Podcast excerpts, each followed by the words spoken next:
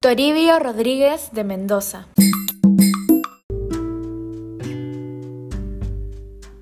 Sacerdote y maestro del importante Colegio de San Carlos. En la Universidad de San Marcos obtuvo los grados de licenciatura y doctorado en teología.